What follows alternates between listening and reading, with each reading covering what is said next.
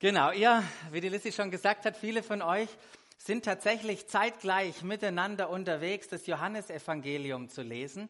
Ein Kapitel pro Tag. Wir sind bei Kapitel 7. So, wer hat vorgelesen? Wer ist schon bei 18? Keine Neugierigen? Wie bei mir, wenn ich einen Adventskalender hatte mit Schokolade, habe ich nicht vorgelesen, aber vorgegessen. Äh, genau, es ist spannendes, spannendes Buch. Wir sind da mittendrin. Und ja, ich hoffe, ihr macht da richtig viele Entdeckungen damit. Das war jetzt keine Abfrage der Hausaufgaben. Wir machen ja keine Hausaufgaben hier, sondern wir haben uns darauf eingelassen, weil wir den Herzenswunsch haben, dass durch dieses Johannesevangelium Gott zu uns spricht. Und ich hoffe, du machst richtig, richtig viele Entdeckungen und dir gehen die Augen auf und du siehst neue Seiten von Jesus und entdeckst den Vater und kriegst richtig einen Boost für deine Leidenschaft für Gott und die Beziehung mit ihm. Das ist, das ist unser Wunsch. Genau, Johannesevangelium. Das ist ein Bericht von einem ganz besonderen Jünger. Und wenn wir das lesen und wenn du gerade mit dabei bist, es zu lesen, dann merkst du, dass immer wieder drei sich wiederholende Themen in seinem Bericht auftauchen. Drei Themen. Das erste Thema hat was mit Identität zu tun. Es geht nämlich ständig darum, wer Jesus ist. Er sagt es, die Leute wollen es rausfinden, weil er so Sprüche macht oder wie auch immer wollen die ihn nachher rankriegen. Es geht um, um Identität. Das Zweite, um was es in diesem, in, diesem, in diesem Bericht vom Johannes geht, das Thema ist Intimität. Es geht immer wieder um die Beziehung von Jesus mit seinem Vater. Vater und ich sind eins, ich durch den Vater und so. Da kommen wir heute noch mehr dazu. Und dann das Dritte ist das Thema Impact. Das sind, wenn wir lesen, diese krassen Momente. Und ich habe das natürlich jetzt auf die Predigten auch mal überflogen. Dann merke ich, wow, hier passiert das und hier haltet das und hier geht er auf dem Wasser, hier vermehrt er das Brot. Ein Moment krasser als der andere, wo seine Wirkung, seine Frucht, wo seine Macht sichtbar wird in den Wundern, die er tut. Wenn ich durch das Johannesevangelium lese, und ich hoffe, euch geht es genauso, dann kann ich, kann ich nicht, nicht darauf kommen, dass Jesus der Sohn Gottes und gleichzeitig Gottes. Das, das, das, das, das kommt aus jedem Vers irgendwie raus. Jesus möchte sich als der Sohn Gottes und Gott gleich offenbaren. Das ist seine Identität, die er hat. Er ist der Sohn. Das Wort von Anfang an. Und mit dieser Identität war ein Auftrag verbunden. Und von Beginn von allem, wir hatten dieses schöne Sternbild im Lobpreis, von, vom Beginn von allem hat sich die Geschichte der Menschheit auf einen Punkt hin entwickelt, nämlich zu dem Punkt, dass Jesus in die Welt kam. Um was zu tun? Um Gott sichtbar zu machen, um das Wesen Gottes den Menschen zu offenbaren, dass er das mitten unter uns gewohnt hat. Plötzlich war Gott zum Anfassen da. Und das Zweite, warum er gekommen ist, um uns durch seinen Tod und durch seine Auferstehung Erlösung und ein neues Leben zu schenken. Das war sein Auftrag. Auf, den ist die Welt, auf diesen Auftrag ist die Welt zugelaufen. Und von diesem Auftrag entwickelt sich, von diesem Ereignis entwickelt sich alles weiter. Paulus fasst das mal wunderbar zusammen, kleiner Exkurs mit Paulus, auch wenn wir bei Johannes sind, es sagt, und das ist, fasst es so wunderschön zusammen, er sagt es, doch als dafür die Zeit gekommen war, als genau dieser Punkt im, im, im, im, in, in dem Weltgeschehen, als genau die, die Welt an diesem Zeitpunkt angekommen war, da passierte nämlich etwas. Da sandte Gott seinen Sohn. Er wurde als Mensch von einer Frau geboren und war dem Gesetz unterstellt. Auf diese Weise wollte Gott die, die freikaufen, die dem Gesetz unterstanden, Und dann heißt es, wir sollten alle Rechte von Söhnen und Töchtern Gottes, in alle Rechte von Söhnen und Töchtern Gottes eingesetzt werden. Das war der Plan. Das war dieser Punkt. Deshalb kam er und starb er und kam wieder zum Leben. Und wenn wir das lesen, dann erinnern wir uns auch, ah ja, stimmt, da war irgendwie eine ähnliche Stelle beim Johannes. Johannes hat nämlich in ganz ähnlicher Weise gesagt, all denen jedoch, ganz am Anfang in seinem Prolog, die ihn aufnahmen und an seinen Namen glaubten, dem gab er das Recht. Welches Recht? Kinder Gottes, Söhne und Töchter Gottes zu werden. Und wenn wir uns Johannesevangelium angucken und sagen, das eine Thema mit Identität, das, das sehen wir da immer, dann geht es im Johannesevangelium nicht nur um die Identität von Jesus, sondern auch um die Identität, die er uns geschenkt hat. Das, was für Jesus gilt, das gilt auch für uns. Und was gilt für uns? Wir sind seine geliebten Söhne und Töchter, an denen er wohlgefallen hat. Haben heute Morgen schon darüber gesungen, hatten den Eindruck, dass Gott uns das sagen will. Und hier, hier steht es nochmal. Wir sind seine geliebten Söhne und Töchter, an denen er wohlgefallen hat. Wenn ihr euch erinnert an letzte Woche, das ist genau das, was der Vater über seinen Sohn an der Taufe ausgesprochen hat. Und es ist genau diese kraftvolle Wahrheit, die so viel in unserem Leben bewirken kann, die der Teufel auch permanent versucht, uns auszureden und streitig zu machen. Und wenn wir genau beim Leben von Jesus sehen, dann erleben wir genau das Gleiche. Nachdem nämlich der Vater das über Jesus gesagt hatte, führt, wird er in die Wüste geführt und Teufel, vom Teufel versucht mit den Worten, wenn du der Sohn Gottes bist. Und jetzt müssten alle sagen, Moment mal, hat er nicht was vergessen? Wenn du der Sohn Gottes bist. Gott nicht gesagt, mein geliebter Sohn? Wisst ihr, eigentlich hätte der Teufel sagen müssen, wenn du der geliebte Sohn bist. Hat er das einfach nur vergessen? Nee, er hat es nicht einfach nur vergessen, es war volle Absicht, weil er wusste, wenn er Jesus so anspricht, welche Kraft diese Liebesworte, diese Erinnerung in seinem Leben haben kann und wird. Also lieber mal nicht erwähnen. Wir wissen, wie Jesus damit umgegangen ist und wie er grundsätzlich aufgrund dieses Wortes, dieser Aussage über ihn, wie er gelebt hat, in einer, in, in, in einer vollkommenen Sicherheit, in einem, das war doch atemberaubend, wie, wie selbstbewusst Jesus überall aufgetreten ist und wie selbstsicher. Der musste sich an keiner Stelle ähm, musste er sich verteidigen, er musste sich nicht rechtfertigen, er musste sich nicht permanent bestätigen, was er macht und sich vor niemand in dieser Welt irgendwie beweisen. Das hatte Jesus nicht nötig. Und stell dir mal vor, wenn Jesus heute leben würde und er ein Facebook-Profil hätte und einen Twitter-Account und einen Instagram, wie heißt das da? Dingsbums. Was würde er posten?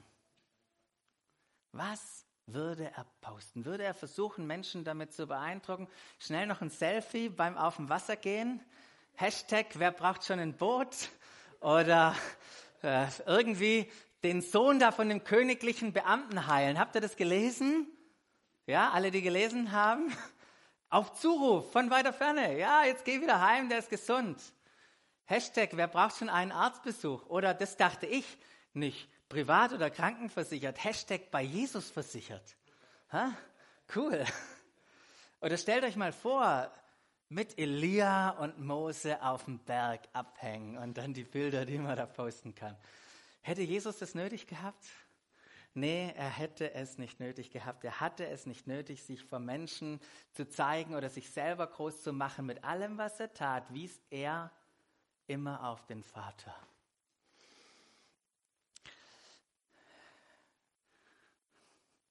Ich habe kein Instagram. Ich habe keinen Twitter-Account. Ich habe ein Facebook-Profil. Und vermeide da möglichst viel zu posten. Aber das ist ja schon tricky, gell, mit dem sich Bestätigung holen von Menschen. Und wie wir das brauchen. Manchmal. Das Problem ist, wenn wir, wenn wir die Bestätigung von Menschen brauchen, um irgendwie hochzukommen, dann werden wir durch ihre Kritik werden. Wenn wir Menschen brauchen, die, die uns feiern, dann werden wir irgendwann durch ihre Ablehnung zerstört werden.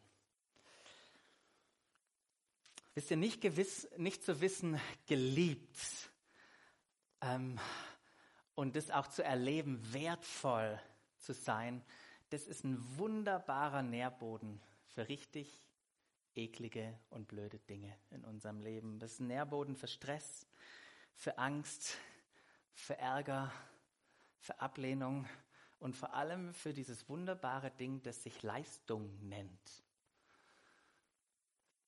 Und leider sind wir da ja auch als Menschen, die Jesus lieben, nicht davor gefeit. Gell? Manchmal versuchen wir doch auch, uns irgendwas zu verdienen, was wir doch bereits schon empfangen haben. Und das ist Gottes Einladung an uns. Hey, musst nicht was verdienen, was ich dir bereits geschenkt habe. Öffne deine Arme und empfang das, was ich dir, was ich dir geben möchte und erlebe die Freude, die ich für dich habe, egal auch was du tust. Wisst ihr, wir leben nicht, um akzeptiert zu werden, sondern wir leben aus einem Verständnis, aus einem Wissen, aus einem Ergriffensein, dass wir akzeptiert sind. Das ist, ist, ist unser Leben. In den letzten fünf, sechs Jahren, in denen wir als Gemeinde unterwegs sind, da war ein Thema, das wir immer wieder stark betont haben, und das war das Thema Identität. Und ihr wisst schon, jetzt habe ich schon wieder drüber gesprochen. Und ich gehe gleich weiter, aber ich möchte alle die einladen, die einfach sagen, hey, ich will mich damit mehr beschäftigen, mit diesem, was denkt Gott eigentlich von mir? Was hat er am Kreuz für mich vollbracht? Was heißt es, ein, ein neuer Mensch zu sein und da drin zu leben? Hier gibt es ein cooles Buch, das heißt, das Ziel ist der Start. Ich habe ein paar Exemplare da, ihr kriegt es geschenkt und wenn ihr mir 10 Euro schenken wollt, habe ich auch nichts dagegen, die tut ihr dann einfach, einfach vorne irgendwo ins Kaffeekästle. Vorausgesetzt, ihr findet es. Genau, also das ist das, das Buch. Und ich muss sagen, von meinem eigenen Fokus lag da in den letzten Jahren große Priorität darauf, über wirklich Identität zu verstehen. Manchmal mit der Folge, dass man dann zu wenig Zeit dafür verwendet, über Intimität, über die Beziehung mit Gott zu sprechen und dafür Raum auch zu geben. Ihr wisst ja, wenn ich mal in Fahrt bin im Gottesdienst, dann wird es keine, sind es keine 20 Minuten und dann hat man hinten raus keine Zeit, jetzt wirklich zu reagieren und, und, und, und mit Gott ins Gespräch zu kommen. Und jetzt gucken wir mal, wie es heute wird. Genau, weil das wollen wir tun, weil wir müssen eine Sache verstehen, wie Intimität und Ident äh, Identität und Intimität auch zusammenhängt. Wisst ihr, Gott hat uns oder Go Gottes Weg war es, uns eine neue Identität zu geben, damit er mit uns eine innige, eine intime Beziehung leben kann. So hängen die zwei Themen zusammen. Gott hat uns eine neue Identität gegeben, damit er mit uns Intimität leben kann. Und das ist ein grandioses Geschenk. Wisst ihr, und ihr habt es schon mich an vielen Stellen oder an einigen Stellen hören, äh, sagen hören, unser, unser Geschenk von Gott ist nicht irgendwann der Himmel, sondern vielmehr, dass wir jetzt schon mit ihm zusammen leben dürfen. Das ist ein grandioses Geschenk. Wisst ihr, tu dies und das, damit du irgendwann eine Belohnung bekommst. Das ist nicht mehr unser Lebenskonzept. Wir leben ein anderes Lebenskonzept. Die Belohnung ist tatsächlich, jetzt mit dem Vater mit Jesus und dem Heiligen Geist zu leben. Und wenn wir das, wenn wir das versäumen, wenn wir das, wenn wir das verpassen, dann haben wir einen ganz, ganz wichtigen Inhalt von unserem eigenen Leben mit Gott verpasst. Das, sagt, das hat was mit unserem Glauben zu tun. Wisst ihr, jede Religion, die lebt von, ausgehend von zwei Konzepten und Ideen. Erstes, erste Idee, Gott ist weit weg. Und zweitens, Verzögerung. Du musst noch auf was warten. Eines Tages, irgendwann mal. Das verbindet jede Religion, diese, diese zwei Konzepte. Aber unser Glaube und das Wort Gottes sagt was anderes. Das sagt, Gott ist nahe gekommen. Wir können seine Gegenwart erleben. Er ist heute mit uns. Das ist das, was das Wort Gottes sagt. Und natürlich wird es irgendwann eine Zeit geben, eine Situation geben, in dem wir seine Fülle ohne Limitierung erleben. Aber bitteschön, wir dürfen jetzt schon in diesem ewigen neuen Leben leben, das er für uns hat. So wie es Jesus tat. Der lebte in dieser Beziehung mit seinem Vater und das Johannesevangelium entfaltet uns diese Beziehung in einer unglaublichen Art und Weise. Hört euch mal ein paar Stellen an. Ich habe das nicht auf Folie. Ich habe einfach mal ein paar Stellen aus dem Johannesevangelium rausgenommen, um, um, um da mal das Gefühl dafür euch zu vermitteln, was hier Jesus selber, ähm, wie Jesus selber seine Beziehung beschrieben hat. Da heißt es, der Sohn tut nur, was er den Vater tun sieht. Was immer der Vater tut, das tut auch der Sohn. Denn der Vater hat den Sohn lieb und zeigt ihm alles, was er tut. Ja, der Sohn wird noch viel größere Dinge tun, weil der Vater sie ihm zeigt. Dinge, über die wir ihr staunen werdet. Auch dann, wenn ich urteile, höre ich auf den Vater. Und mein Urteil ist gerecht, weil es mir nicht um meinen eigenen Willen geht, sondern um den Willen dessen, der mich gesandt hat. Was ich verkündige, ist nicht meine eigene Lehre. Das ist die Lehre dessen, der mich gesandt hat.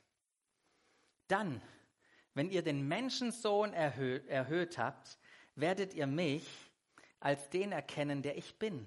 Und werdet erkennen, dass ich nichts von mir selbst aus tue, sondern das sage, was mir der Vater gelehrt hat.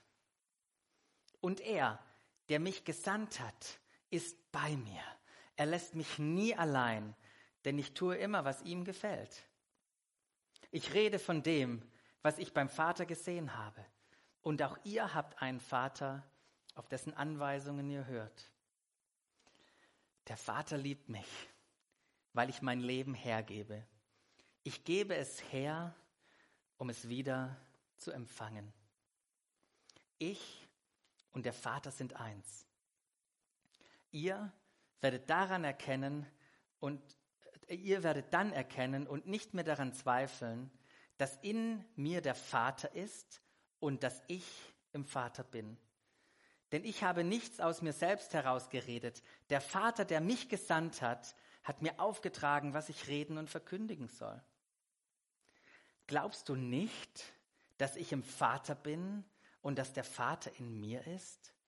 Was ich euch sage, sage ich nicht aus mir selbst heraus.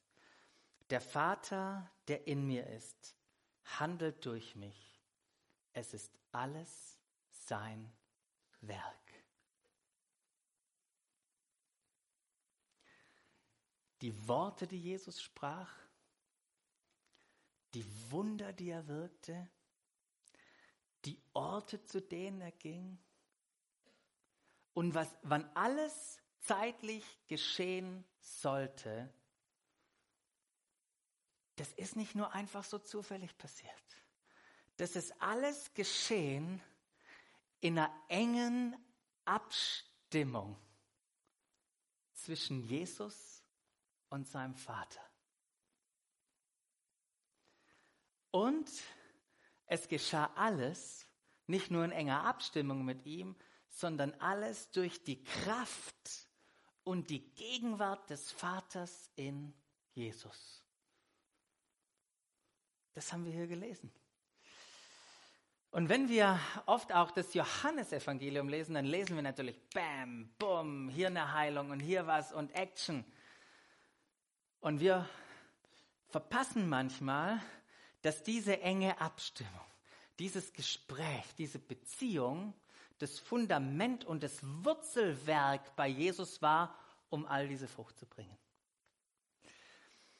Wenn wir die Beziehung die Jesus und der Vater hatte im Johannesevangelium angucken, merken wir, das ist eine Beziehung, das ist ein Gespräch wie zwischen zwei Personen. Die haben tatsächlich miteinander gesprochen. Das waren nicht irgendwelche transzendenten Erfahrungen oder irgendwas Esoterisches von Jesus. Die haben richtig miteinander gesprochen. Wenn wir hier lesen, Johannes Manchmal hat er es mitbekommen und dann hat er es festgehalten. Hier wie Jesus da am Ölberg und im Garten Gethsemane und das hohepriesterliche Gebet hat er festgehalten, wie Jesus mit seinem Vater gesprochen hat. Wie zwei Personen miteinander. Und immer wieder, das sehen wir auch, zog sich Jesus zurück, ließ seine Jünger äh, oder ließ seine Jünger allein und verbrachte Zeit mit dem Vater. Und diese, dieses Thema der Beziehung zu, zu, zu entdecken, wie, wie das Jesus und der Vater gemacht haben, das ist was, was richtig Geniales, das ist was Fantastisches. Doch in dieser Beziehung, da wird auch was beschrieben. Es wird nämlich beschrieben, welche Beziehung wir in der gleichen Art und Weise mit Gott haben können. Das sehen wir in dieser Beziehung mit Jesus. Ihre Beziehung war nämlich das Modell von unserer Beziehung.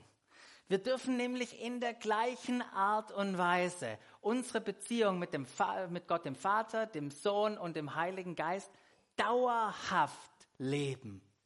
Nicht nur ab und zu und gelegentlich.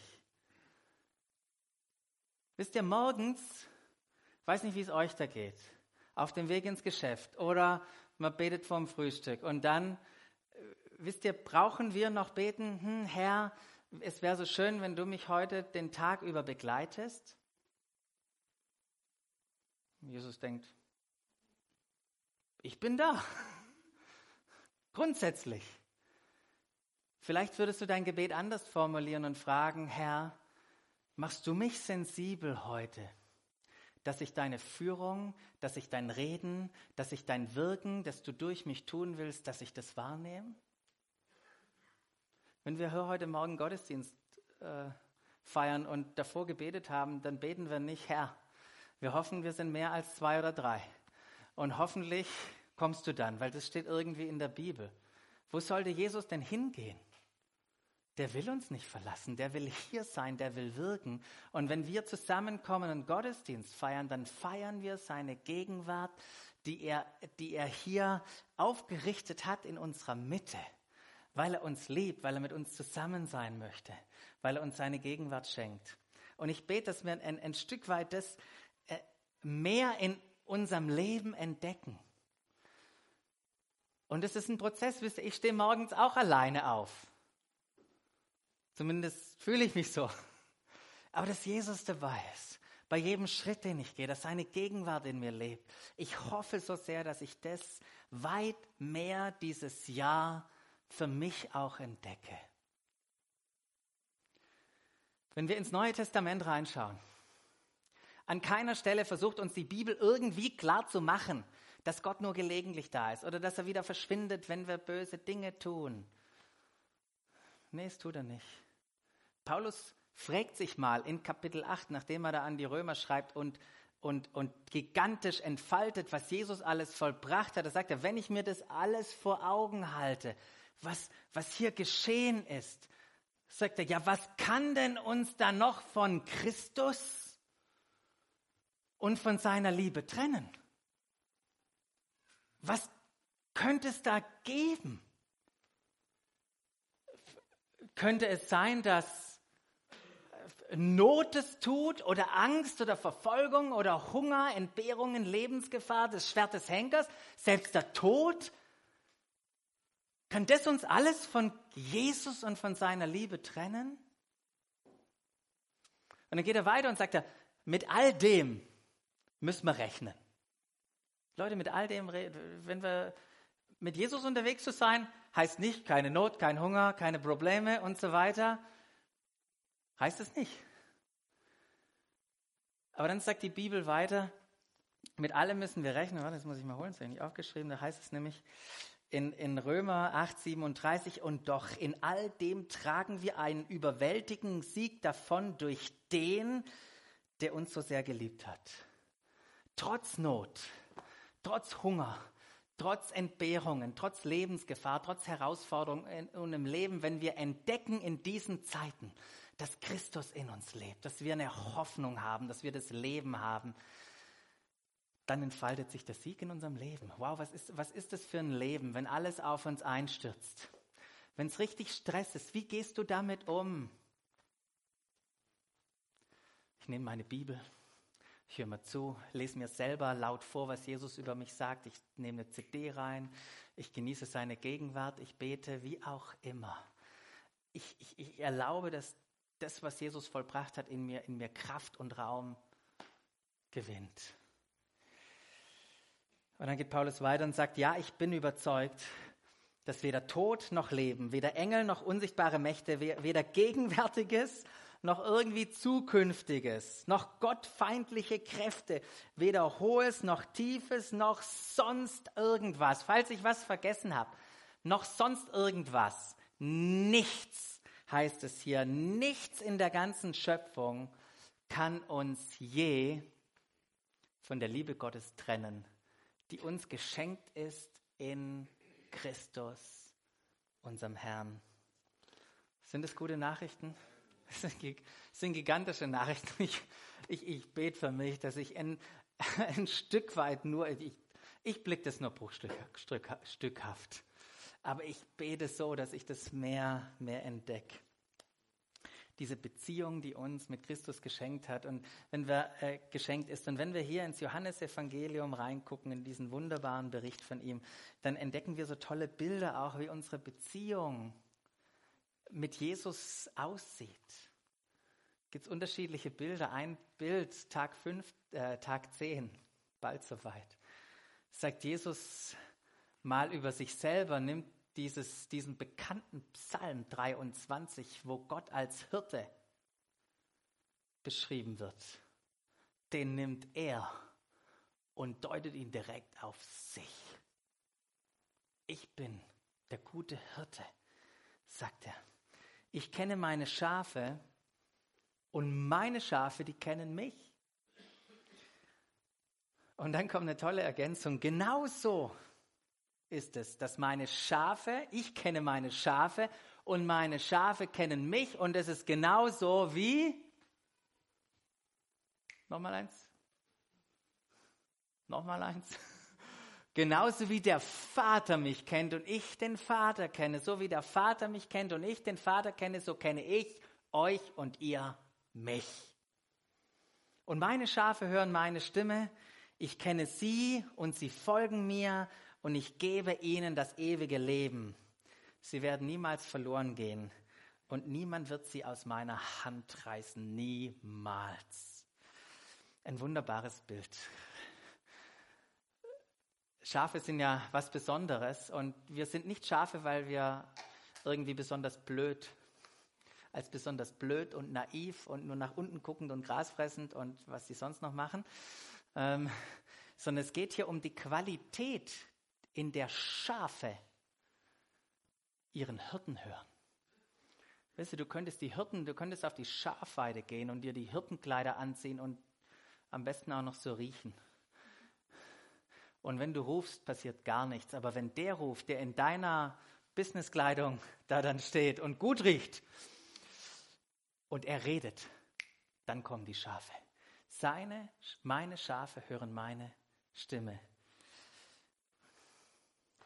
Kennst du deinen Hirten? Kennst du deinen guten Hirten? Erlebst du sein Reden, sein Rufen im Alltag? Wie ist es, ihm zu folgen? Wie erlebst du das? Was sind deine Erfahrungen im Austausch mit ihm?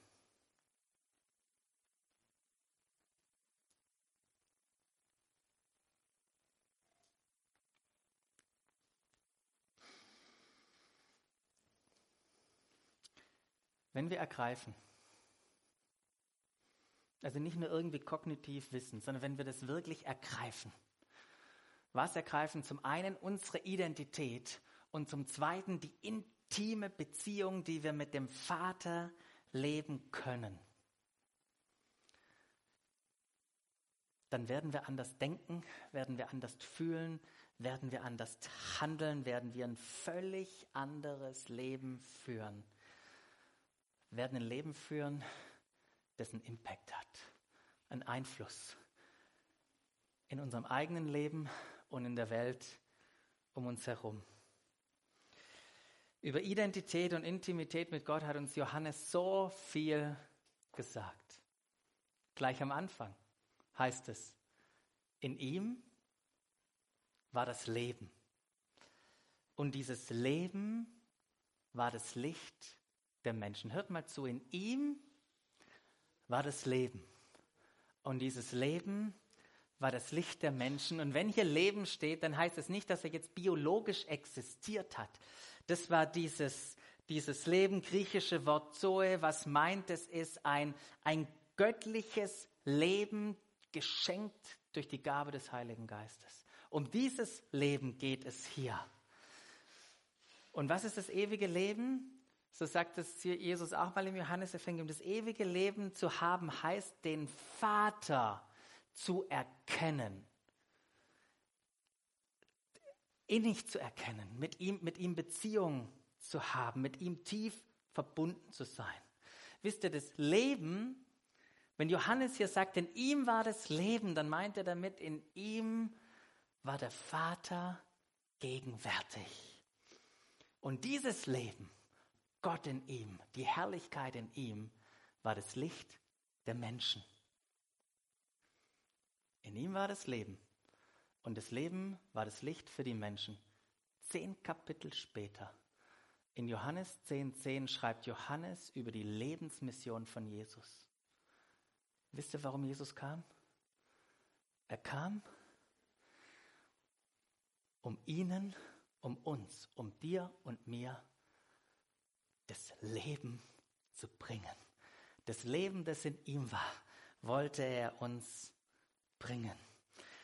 Wisst ihr, wenn wir, wenn wir Jesus angucken und entdecken im Johannesevangelium, und ich bete so, dass du die Momente hast, wo du sagst, wow, ich staune, ich, ich bin begeistert von Jesus, ist das nicht krass, wie er lebt?